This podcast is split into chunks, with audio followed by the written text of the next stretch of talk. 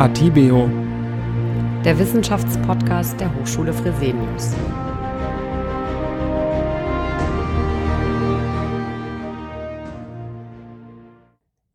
Ja, herzlich willkommen, liebe Zuhörerinnen und Zuhörer, zu Atibio, dem Wissenschaftspodcast der Hochschule Fresenius. In der heutigen Folge gehen wir der Frage nach, wie sieht die Arbeitswelt nach Corona aus? Derzeit arbeiten die meisten Menschen Corona-bedingt ja wieder verstärkt im Homeoffice, was einerseits Vorteile hat. Wir können Wegzeiten einsparen, stehen weniger im Stau oder in Menschentrauben an Bahngleisen und warten auf verspätete Züge. Andererseits aber birgt das Arbeiten von zu Hause aus natürlich auch so seine Risiken, so verschwimmen die Grenzen zwischen beruflichen und privaten Leben und erfordert ein hohes Maß an Selbstdisziplin und Organisation. Wissenschaftler und Zukunftsforscher sprechen nicht erst seit Beginn der Corona-Pandemie davon, dass sich die Arbeitswelt der Zukunft verändern wird. Dazu zählt auch das mobile Arbeiten. Was bedeutet das aber? Also wie sieht die Arbeitswelt nach Corona aus? Welche Kompetenzen müssen Arbeitnehmerinnen und Arbeitnehmer haben, um die neuen Herausforderungen und das andere Arbeiten bewältigen zu können? Und welche Rahmenbedingungen sind dafür notwendig? Dr. Jennifer Gunkel ist Professorin für angewandte Psychologie an der Hochschule Fresenius in München. Und sie hat sich mit Themen wie Innovationsprozesse, Kreativität und Open Space in der Arbeitswelt befasst und berät innerhalb der Reform Workplace Innovation GmbH Kunden im Bereich New Work. Ich freue mich sehr, dass sie uns heute einige Fragen beantworten wird. Herzlich willkommen, Frau Gunkel. Vielen lieben Dank für die Einladung. Ja, zu Beginn unseres Podcasts haben wir immer die Rubrik Forscher gefragt, in der wir drei Fragen stellen und um drei kurze Antworten bitten.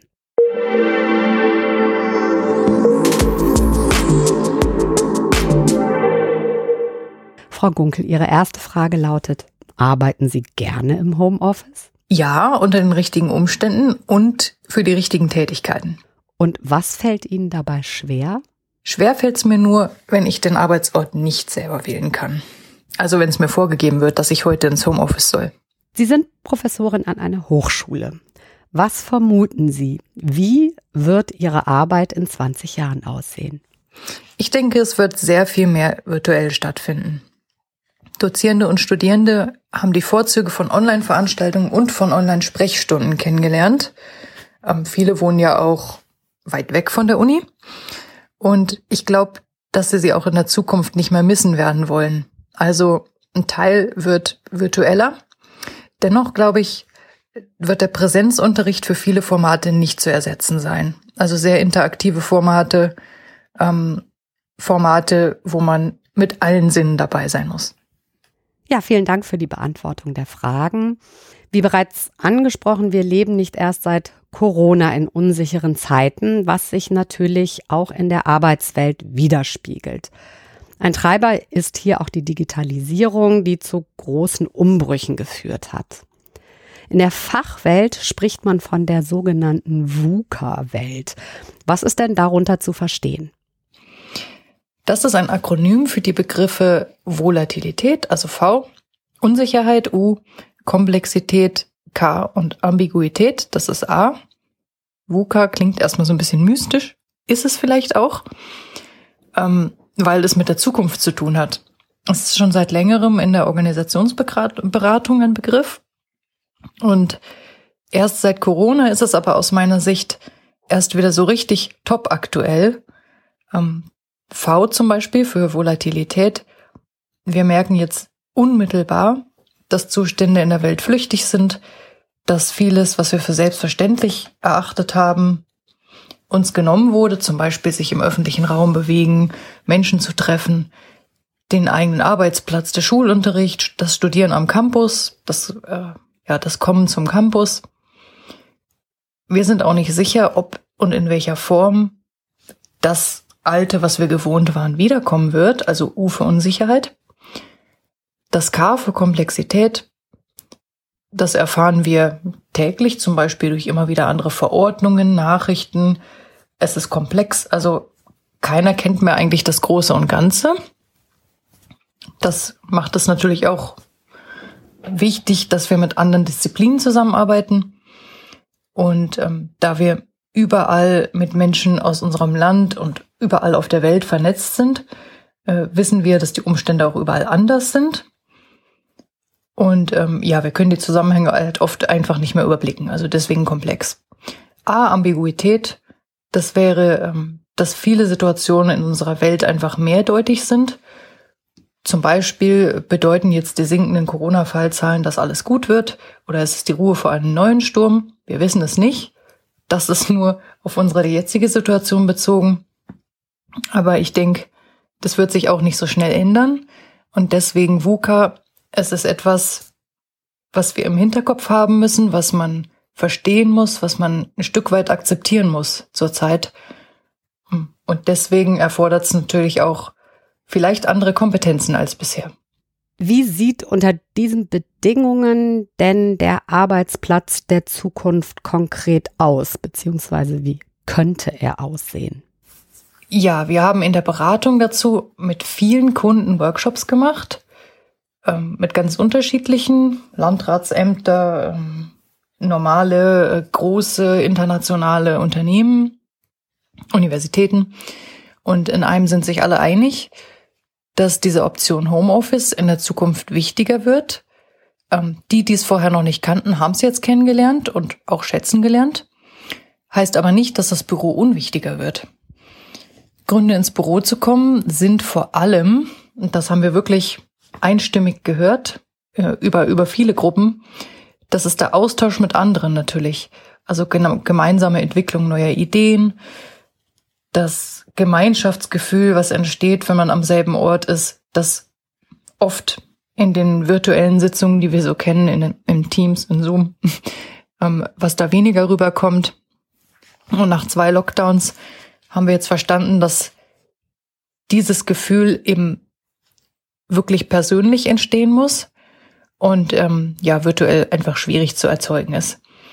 Und dieses mit allen Sinnen dabei sein gibt es einfach nicht im virtuellen Raum. Äh, zum Beispiel Körpersprache, Gestik, Mimik, das ist alles ein bisschen wie durch den Schleier. Und vielleicht gibt es auch noch nicht die richtige Technologie dafür. Das es wirklich so ist wie persönlich. Feststeht im Moment ist es nicht so. Also ähm, machen wir die Erfahrung in der Beratung auch, dass viele Mitarbeitende aus Unternehmen sagen, sie vermissen vor allem so diesen informellen Plausch, die, die Kantine, das Zusammensitzen, das, äh, das sich zufällig treffen. Und das ist wirklich der Grund, warum sie dann auch gerne wieder ins Büro kommen. Und warum wir glauben, oder ich glaube auch, das Büro wird wichtiger eigentlich. Vielleicht nicht größer von der Fläche, aber wichtiger. Das ist die eine Seite, die Kommunikation. Und ähm, die muss das Büro der Zukunft abbilden. Aber ähm, eine andere Sache ist noch, was man ja auch im Büro muss, sich konzentrieren. Auch das ist wichtig. Und ähm, letztendlich haben wir auch viel gehört in Beratungsprozessen jetzt, dass ähm, dieser steigende Anteil an mobilen Arbeiten in der Zukunft bedeutet, dass man vielleicht keinen eigenen persönlich zugeordneten Arbeitsplatz mehr haben wird im Büro in der Zukunft, ähm, da der Anteil der Arbeitszeit im Büro immer weniger wird. Die Firmen denken darüber nach, wie vernünftige Arbeitsplatzkonzepte mit gemeinsam genutzten Plätzen aussehen können. Hier spielt dann natürlich auch Hygiene eine wichtige Rolle. Die Idealvorstellung ist, dass jeder selbst entscheidet, für welche Tätigkeit welcher Ort am besten geeignet ist. Und äh, zusätzlich bedarf es dann natürlich noch der Abstimmung mit den Kollegen. Jetzt spreche ich natürlich vor allem für Arbeitsplätze im Büro. Es gibt natürlich auch viele Berufe, in denen Mobilität und der Kontakt zu vielen Menschen sowieso selbstverständlich ist und nicht durch einen virtuellen Kontakt ersetzt werden kann. Zum Beispiel Pflegeberufe, Dienstleistungsberufe oder auch Berufe im Handwerk. Das klammer ich jetzt mal aus meinen Überlegungen ein bisschen aus, ähm, weil hier wieder komplett andere Voraussetzungen gelten. Die Welt ist eben komplex. Sie haben es angesprochen, selbst entscheiden, welcher Ort für welche Tätigkeit gut ist und sich mit anderen abstimmen. Das erfordert ja ein großes Maß an Flexibilität und auch an Eigenverantwortung. Das heißt, die Anforderungen an jeden Einzelnen wachsen. Welche Kompetenzen sind hier denn gefragt? Ja, das stimmt. Ähm, also, Sie müssen sich aussuchen, welcher Ort für welche Tätigkeit gut ist. Ähm, wir beobachten seit einiger Zeit, dass Jobs komplexer werden und der Einzelne bei seiner Tätigkeit selbstständiger arbeiten muss. Das ist auch unabhängig von Corona. Wir sind dabei, immer mehr Routinetätigkeiten durch künstliche Intelligenz erledigen zu lassen. Das ist der Prozess der Digitalisierung. Und das gibt uns natürlich eine große Chance, ähm, denn viele dieser Routinetätigkeiten sind sehr unbeliebt, also Tätigkeiten, die sich wiederholen, die langweilig sind und gibt uns die Chance, um mal den Friedhof Bergmann zu zitieren, ähm, der, den man zum Thema New Work jetzt zitieren darf. Ähm, das gibt uns die Chance, Arbeit zu machen, die wir wirklich, wirklich wollen. Und nehmen wir zum Beispiel, ähm, wenn Sie einen Serienbrief erstellen sollen, mussten Sie früher 100 Briefe mit der Schreibmaschine tippen und äh, die Adressen aller einsetzen und dann 100 Mal diesen Brief schreiben. Heute wissen wir, es gibt die nette Word-Funktion. Sie äh, erstellen den Brief, äh, verknüpfen ihn mit einer Excel-Liste, drücken ein Knöpfchen, schon kommen 100 Briefe aus dem Drucker. Also die Zeit, die wir durch diese Vereinfachung sparen, ist wertvoll. Und da können wir neue Dinge erfinden, Ideen generieren, äh, ganz andere Herausforderungen meistern in der Zeit. Und ja, der Mensch wird weiterhin Tätigkeiten ausführen, äh, die künstliche Intelligenz nicht schafft. Also es ist nicht so, dass der Mensch jetzt völlig ersetzt wird, äh, sondern die Tätigkeiten werden einfach anders. Und komplexer aber auch. Das heißt, ähm, dass uns jetzt, also wenn wir wieder in die Beratung zurückgehen, viele uns berichten, dass sie sich für ihre Aufgaben stärker konzentrieren müssen und gleichzeitig sich aber auch stärker vernetzen müssen mit anderen. Also diese beiden Anforderungen, ich muss mich konzentrieren, ich muss aber auch im Austausch mit anderen sein, sind quasi die Kernfaktoren, die uns immer wieder begegnen. Und ähm, jetzt kommt das Gute daran. Aus der Arbeitspsychologie wissen wir ja, dass wenn man hohe Anforderungen hat, hohe Komplexität, die man bewältigen muss, ähm, wenn man dazu ein hohes Maß an Autonomie hat, also Entscheidungen selber treffen kann, ähm, dann wirkt sich das günstig auf das Wohlbefinden aus. Das heißt, äh, solange ich Freiheiten habe, um komplexe Tätigkeiten bewältigen zu können, dann ist das gut. Schlimmer wäre es, wenn das alles so komplex ist und ähm, ich aber keine Entscheidungsfreiheit habe. Das wäre also schlecht. Ähm, genau. Also müssen wir auch dafür sorgen, dass natürlich die Bedingungen so sind. Das sind ja Fähigkeiten, die nicht jedem in die Wiege gelegt sind.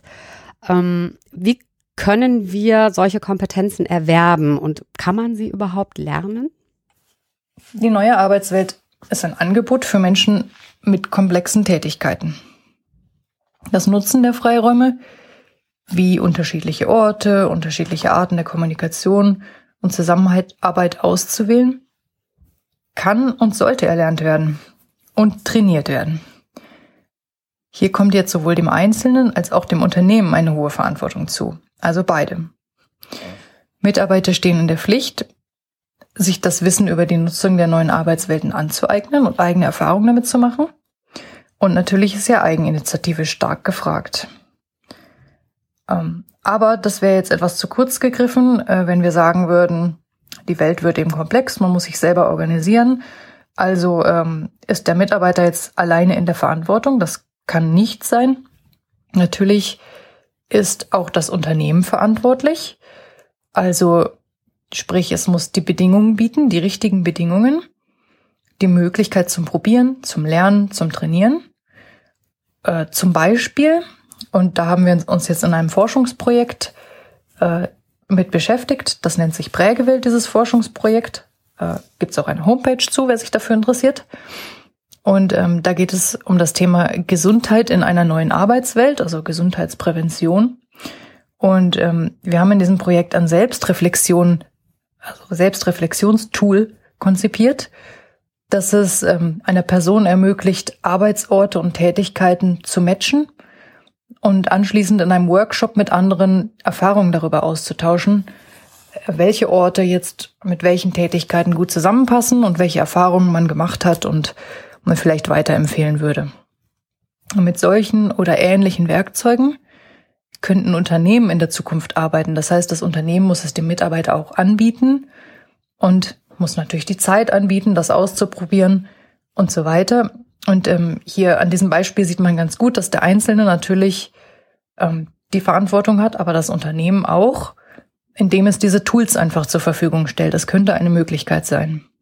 Das ist also so eine Hilfe zur Selbsthilfe, um Mitarbeiter für die Arbeitswelt von morgen fit zu machen. Mal etwas provokant formuliert.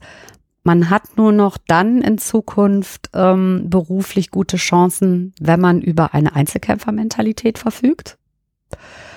Hat uns nicht die Corona-Pandemie ganz deutlich gezeigt, wie wichtig Solidarität ist? Also meine Frage lautet, wie kann man denn weiterhin ein Wir-Gefühl in der Arbeitswelt stärken? Nein, das sehe ich nicht so. Also ähm, keine Einzelkämpfer-Mentalität, nicht unbedingt. Selbstorganisation heißt nicht Einzelkämpfer. Es ist wichtig, dass ich meine eigene Arbeit verstehe und gut organisiere, natürlich, äh, dass ich die Freiheiten, die mir gegeben sind, dass ich die auch nutze. Ähm, jetzt könnte man aber sagen, wieder mal ein schlaues Zitat von Kant, die Freiheit des Einzelnen endet dort, wo die Freiheit des anderen beginnt. Das ist natürlich das Spannungsfeld, in dem wir uns bewegen. Also wir haben ja viele Aufgaben, die ineinander greifen. Jetzt muss ich diese Schnittstellen verstehen und meine eigene Freiheit in diesen Grenzen organisieren. Das heißt, ich muss schon sehr wohl verstehen, was der andere macht äh, und wo meine eigene Organisation daran angrenzt. Und ich muss schauen, dass ich das richtig äh, in Beziehung bringe. Sie hatten ja schon erwähnt, dass nicht nur der Mitarbeiter selbst, sondern auch der Arbeitgeber in der Pflicht ist, Arbeiten in der neuen Welt zu ermöglichen. Welche Rahmenbedingungen müssen Unternehmen hier denn ganz konkret schaffen? Genau, ähm, ich hatte ja eben schon zum Beispiel über dieses Selbstreflexionstool gesprochen. Ja, die Arbeitgeber sind definitiv auch in der Pflicht. Sie müssen vor allem eine Kultur der Eigenverantwortung schaffen, in der auch Lernen aus Fehlern erlaubt ist, zum Beispiel. Für viele wird es ein Kulturwandel sein und eine Phase des Versuchs und Irrtums. Arbeitgeber müssen Lernen ermöglichen. Das kann auf ganz unterschiedlichen Ebenen passieren. Zum Beispiel erstens ein gutes Vorbild sein und die gewünschte Kultur vorleben. Das ist vor allem für Führungskräfte. Ein ganz eindrückliches Beispiel dazu, ein Beispiel von vielen, wenn ich zum Beispiel in einem Organisationsberatungsprozess kommt das immer mal wieder vor, wenn ich Hierarchien verflachen möchte und aufgrund der neuen Mobilität in der Arbeit zum Beispiel ein Desk-Sharing einführe, das ist jetzt wirklich gerade top aktuell in vielen Unternehmen, auch aufgrund der Homeoffice, der neuen Homeoffice-Chance, äh, dann erreiche ich als Top-Management einen wirklichen Kulturwandel nur dadurch, dass ich ihn mitlebe.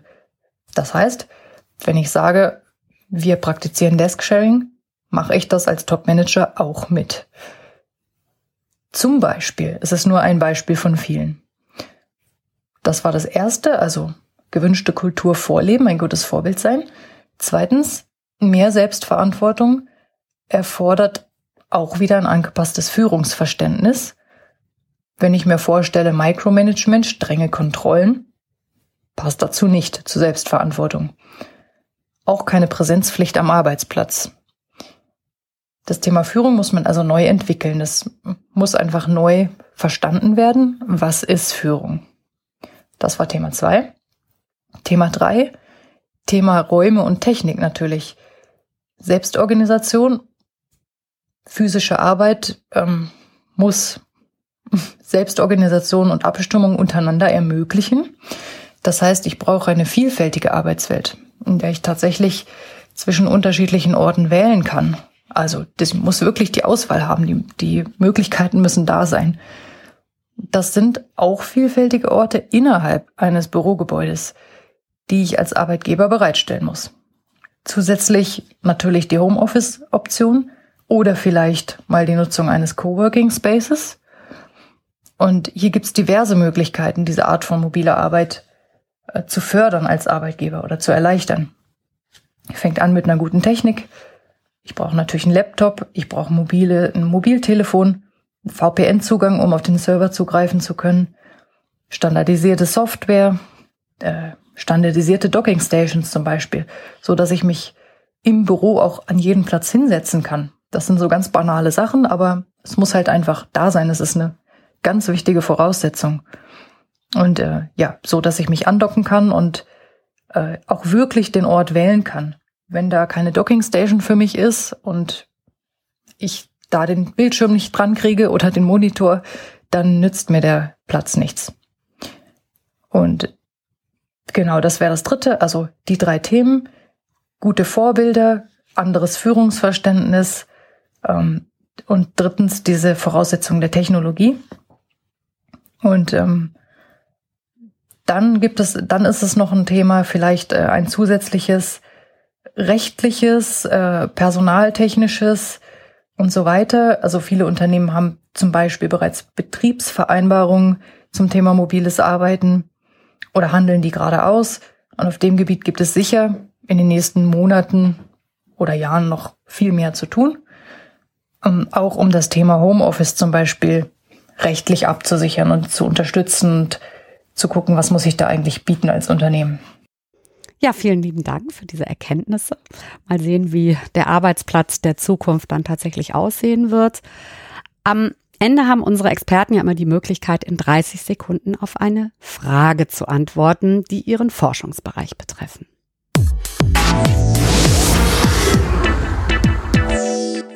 Ihre Frage lautet, welche Kompetenzen werden für die Arbeit der Zukunft besonders wichtig? Bitte starten Sie jetzt. Die zwei wichtigsten Kompetenzen für die Arbeit der Zukunft, das werden sein, erstens Selbstorganisation und zweitens die Fähigkeit zur vernetzten Kollaboration. Arbeitnehmer müssen die Fähigkeiten entwickeln und hier ist jetzt vor allem Eigeninitiative und auch Selbststeuerung gefragt. Und, das ist jetzt aber auch genauso wichtig, Arbeitgeber müssen aber auch die Rahmenbedingungen für Eigeninitiative und Selbststeuerung bereitstellen. Und hier müssen Sie an vielen Stellschrauben ansetzen. Die Vorbildfunktion, Führung, Technik und Räume. Und damit das alles miteinander funktioniert, ist vor allem ein Kulturwandel nötig. Der wird nicht von heute auf morgen stattfinden. Allerdings hat er in vielen Unternehmen schon begonnen. Und deswegen bleibt es also weiter spannend. Ja, das war ein knackiges Plädoyer. Vielen Dank auch für das interessante Interview. Und, liebe Zuhörerinnen und Zuhörer, auch an Sie ein Dank fürs Zuhören und wir freuen uns, wenn Sie unseren Podcast abonnieren. Weitere Infos finden Sie unter www.hs-fresenius.de slash podcast. Ich wünsche Ihnen weiterhin gutes Durchhaltevermögen und bleiben Sie gesund. Bis zum nächsten Mal. Atibeo. Der Wissenschaftspodcast der Hochschule Fresenius.